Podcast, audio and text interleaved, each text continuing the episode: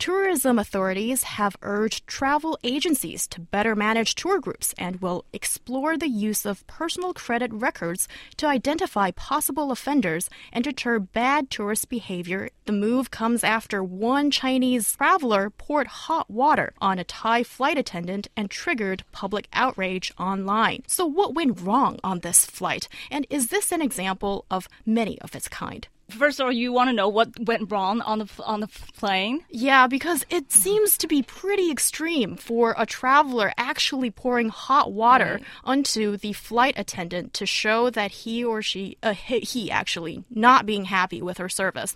But nobody does that. That's just too outrageous. Yeah, according to the stories I read, uh, the man was kind of angry at the stewardess because uh, the stewardess wouldn't provide the receipt or or 发票 in Chinese to the man for the water he bought.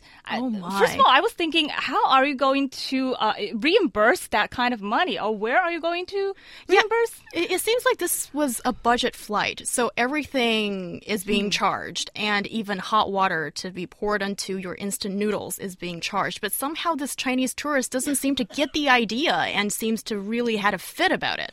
Well, I mean, I think that, that you know charging for, for boiled water um, is uh, discriminatory, and I, and I think that it is that can be considered gouging. And I hope that uh, the Thai the Thai authorities or the Chinese authorities can actually take a look into Air Asia's um, pricing practices because charging charging for water on a on a uh, wa- just hot water, boiling water on a flight makes no sense to me. I mean, like I, I can understand if you're if you're charging for boiled water, yeah, fine okay, fine. But I mean, you have hot water on board. I mean, hot water is part of the airline, uh, the the airplane's actual uh, food service system. So to charge for that, I mean, it just makes no sense to me.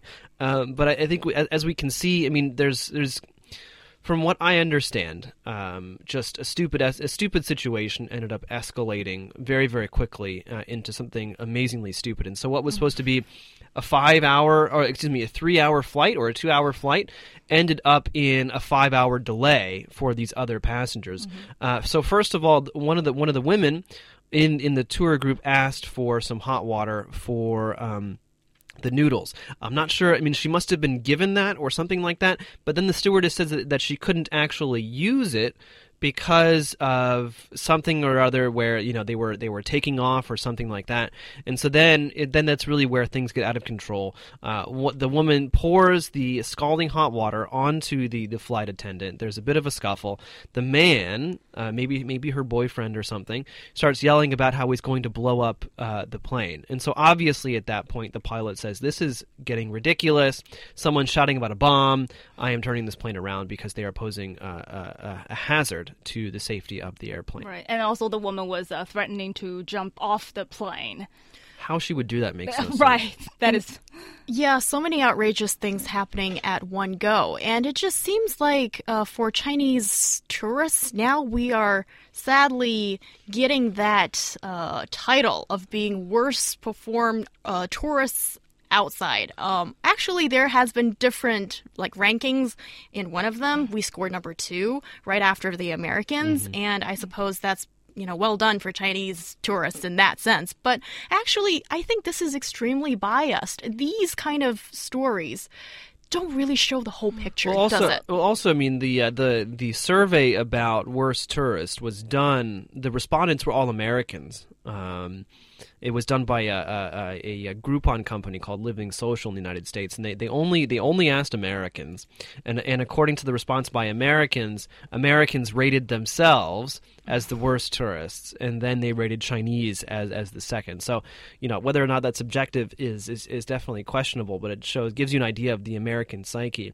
Um, I just, I, mean, I don't know. I'm just looking at some of these examples that, that, that we have here in front of us of, of, of bad behaving Chinese people. For example, uh, in, in lavender fields in France, two groups of people got into a fight over where to stand to take photographs. I mean, to me, that is you know the epitome of just you know absurd. And honestly, honestly, if I was there, I think I'd probably be laughing my ass off. Yeah, well, but to me, I think I think the number of Chinese tourists with bad behaviors is small because you have to consider about the big population in China and considering how many Chinese tourists are going overseas and Yeah, sure, as a proportion of the population, but still, yeah, the absolute numbers are still quite high.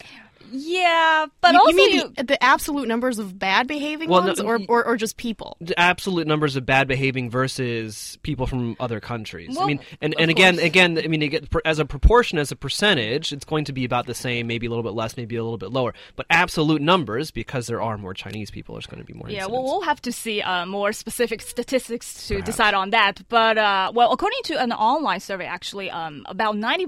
More than ninety percent of the netizens are actually critical of the, these behaviors by these four uh, passengers, and I think that shows that people are actually aware of what are good and what are bad behaviors when you're when you're traveling abroad. when you're anywhere. but, but but but I do agree with you, John, that uh, Chinese people do have a lot to learn in terms of manners, especially on on on the flight. Uh, because I remember once I was on an international flight, and then there was w- one woman sitting in front of me. She was uh, with a baby, and I think at one point the stewardess was asking her in surprise, "Is that a life jacket you're you're covering your baby with?" Please put it under What? the seat. What? So without an emergency, and the woman No, actually yeah, got a apparently emergency She jacket. got the life jacket out of uh, the under the seat for no reason. Yeah, I, I think I know. I I think it's funny because you know, uh, Jinan was bringing up you know how netizens are reacting to this. To me, this is very similar, or you know, I think we can um, learn some lessons at least from what I've seen. You know, from Chinese people using escalators and waiting for the subway. Uh, when I first came to Beijing, you know, it was just very, um, very chaotic. You know, very disorganized. Uh, basically, dog eat dog. If you can get on the subway, you get on and you shove on. There's no line. Uh, for for the escalator, everyone just crowds on. It doesn't matter if you're trying to walk up or if you're standing. But what what I notice now is that people um, sometimes they have to be reminded, but in general, people do line up, especially in the in the in the busier stations, uh, and in particular in the, in the ones that I, I'm usually at in the in the east side. Uh, but also again with escalators, people people are are self controlling, and if they're standing, they move over to the right. And so in a sense, I think we just have to keep in mind that you know traveling abroad, um, going to different countries. Uh, is a very new experience culturally for many people, uh, for most people here in China, and it's just going to take some time to, to basically you know integrate into international norms. right, especially for those uh, nouveau riche who only have money but are not so well educated that they really need to remind themselves that they're they're kind of representing the image of China. Yes, and I think with now with all this discussion about and also kind of self shame sometimes we feel so humiliated by our countrymen for doing this kind of thing. This is a very common mentality we tend to slip into. And I think as this plays out year after year for a, a while now, we're going to get better behavior out of these people. I think so. And, and also, another thing I've found out is that when Chinese tourists travel in packs, I mean, in a you know tour group, sometimes they could be pretty bad. I Right. think it could be like pack mentality when you see someone behaving badly, just like they do at home, and then it sort of is contagious, and other people do the same. Well, well, yeah. I mean, also because you are in a group that shares the same uh, uh, norms of behavior, and so and so what what what in some countries may be seen as rude, uh, may be seen as inappropriate from where you're coming from. It's just normal. People, I mean, like in people in China, people spit. Right, whether good for for, for good or Not bad. everyone, No, okay? no. For good or for good or bad, it it is uh, normal, or at least it used to be normal, for people to spit, right? And so, if you're in a group of people from the same country, from the same area of the country where it's normal to spit, you go somewhere, everyone's going to be to be spitting. I think, uh, and also, but also, you you also have to keep in mind that the perception of these groups is going to be much stronger than if it was just one or two individuals acting inappropriately because it is going to be a larger group and it's going to attract much more attention. And actually, during my recent trip to Hawaii, I was surprised by how well behaved Chinese tourists do perform outside of China because I've been just on this show, we've been talking about this for so many times. So I was actually really surprised when I see people are really behaving in a civilized way Well, and well mannered. They're usually younger, right? And well traveled. And Yeah. it only takes you a couple of times to become, I think, a world traveler as you step outside of China. Yeah, and some I, I wonder whether it is just a, a language issue because uh, for people who are traveling to like European or American uh, or to America that they usually have like language barriers.